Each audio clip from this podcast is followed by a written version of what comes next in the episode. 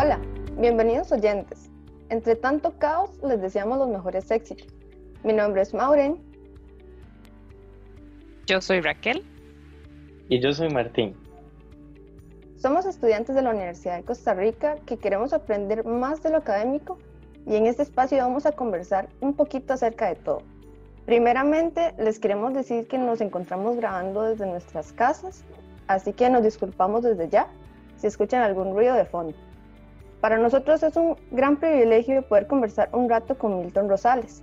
Él es psicólogo y nos viene a compartir un poquito de sus conocimientos para crecer juntos. Bienvenido, Milton. Muchas gracias por la cariñosa invitación. Me da un gusto enorme estar con ustedes y poder comunicarme con todo el estudiantado de la UCR. Gracias, Milton. Bueno, en realidad cuando yo pienso en redes sociales, eh, a veces yo no sé si se trata de algo que me genera un bienestar total. Porque bueno, para nadie es un secreto que ahora vivimos expuestos a las redes sociales todos los días, a todas las horas.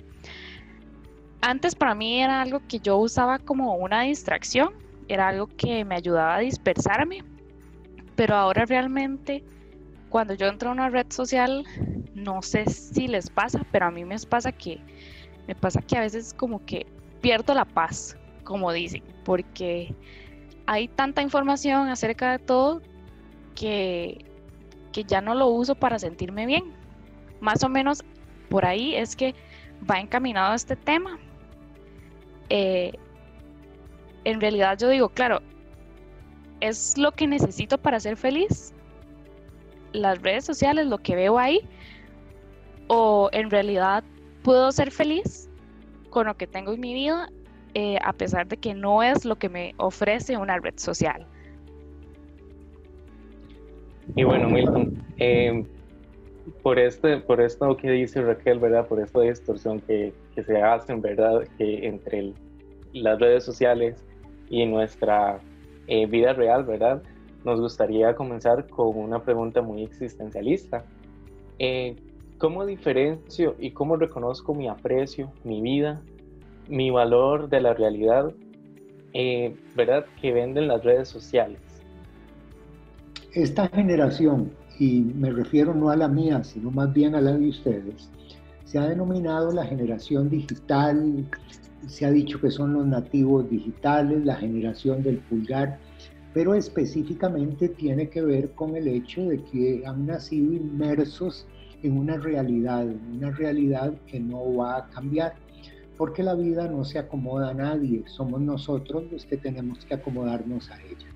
En la antigüedad valías por el ser, en la, cuando vino la revolución industrial valías por el tener y hoy se nos dice que por lo que valemos es por el parecer.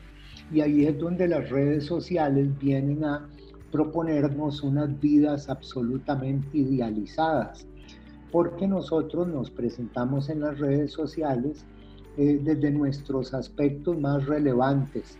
Hablamos de nuestro éxito, de lo felices que somos, de las relaciones de pareja extraordinaria que tenemos y muy rara vez alguien llega a contar sus situaciones, sus dificultades.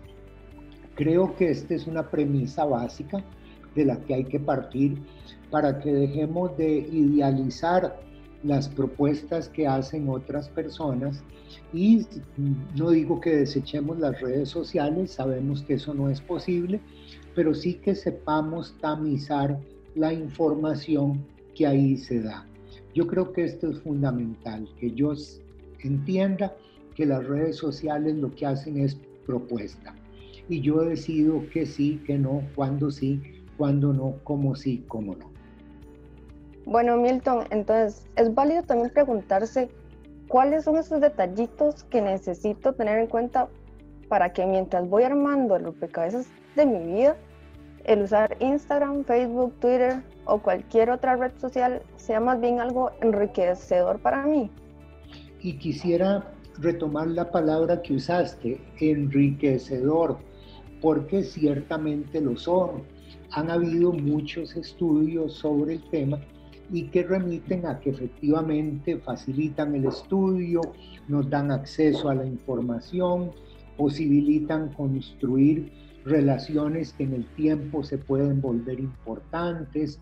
Algunos pequeños emprendedores han encontrado ahí clientela. Sin embargo, hay ciertos aspectos que yo creo que vale la pena eh, enfocarse.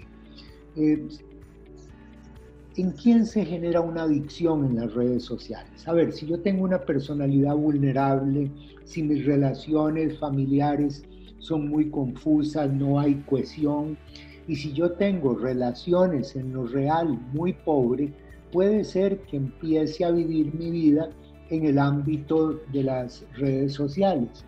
Yo te preguntaría, eh, ¿te estás privando de sueño? ¿Estás descuidando otras actividades? ¿Hay quejas constantes en tu familia que pasas metido en redes? Eh, ¿Has tratado de limitar tu tiempo de conexión y no lo estás logrando? ¿Te das cuenta de que cuando no estás en la red o se cae el wifi o lo que sea, te pones irritable? ¿Ha bajado tu rendimiento? Ahí hay ciertas luces amarillas intermitentes que se están prendiendo para que tomemos decisiones. Porque nosotros somos lo que somos en las redes, pero también lo que somos fuera de ellas. Y no podemos construir nuestra vida alrededor de la red social. Sí, claro. Y yo he visto muchas veces que hay personas que se pasan comparando tal vez con la vida de otras personas en esas redes. Digamos, y siento que podría ser un gran problema porque tal vez es solo lo que vemos de esa parte, pero realmente no estamos viendo qué es lo que vive esa persona o cómo vive esa persona. Pero nos pasamos comparando de que qué vida tan buena presenta una persona, eh, qué montón de lugares que visita o ese montón de cosas que llegan a afectar también. Compararse en redes sociales o fuera de ellas siempre es una ingenuidad. ¿Por qué? Porque definitivamente si me, comparo con el que tiene más, si me comparo con el que tiene menos, indefectiblemente me voy a sentir incómodo. La única comparación válida y posible es conmigo mismo y si estoy creciendo, si estoy desarrollándome, si estoy siendo hoy una mejor persona. De nuevo, las comparaciones en redes o fuera de ellas nos llevan a una sensación de ajenidad en relación a nosotros mismos y nos pueden fomentar una actitud competitiva cuando en la realidad en la vida, más que a competir, vinimos a colaborar.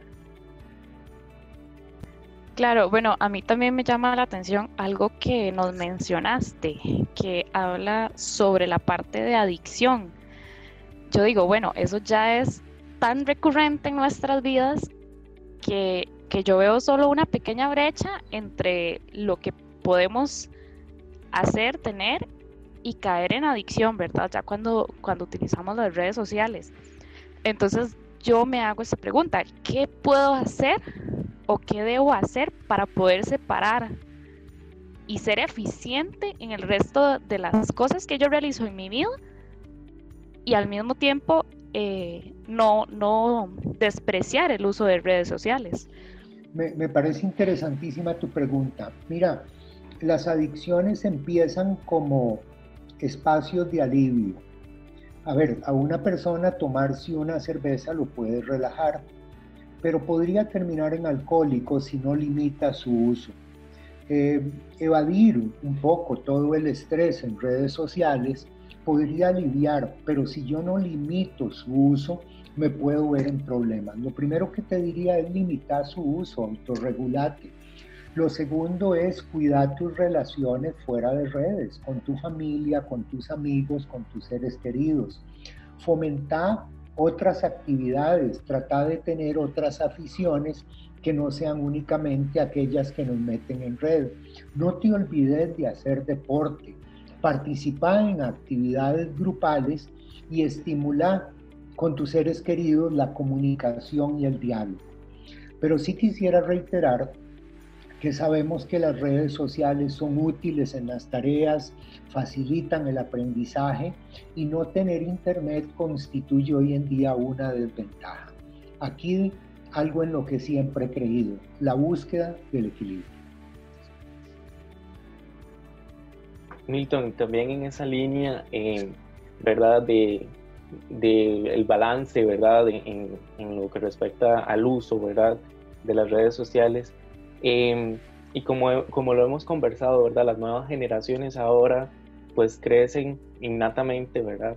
Con, con estos nuevos usos de la tecnología, ¿verdad? Nosotros también nos tenemos que, que reinventar en este sentido, ¿verdad? Entonces, ¿cómo lograr construir una identidad propia, ¿verdad? En una era digitalizada eh, actual, ¿verdad? Que es prácticamente así.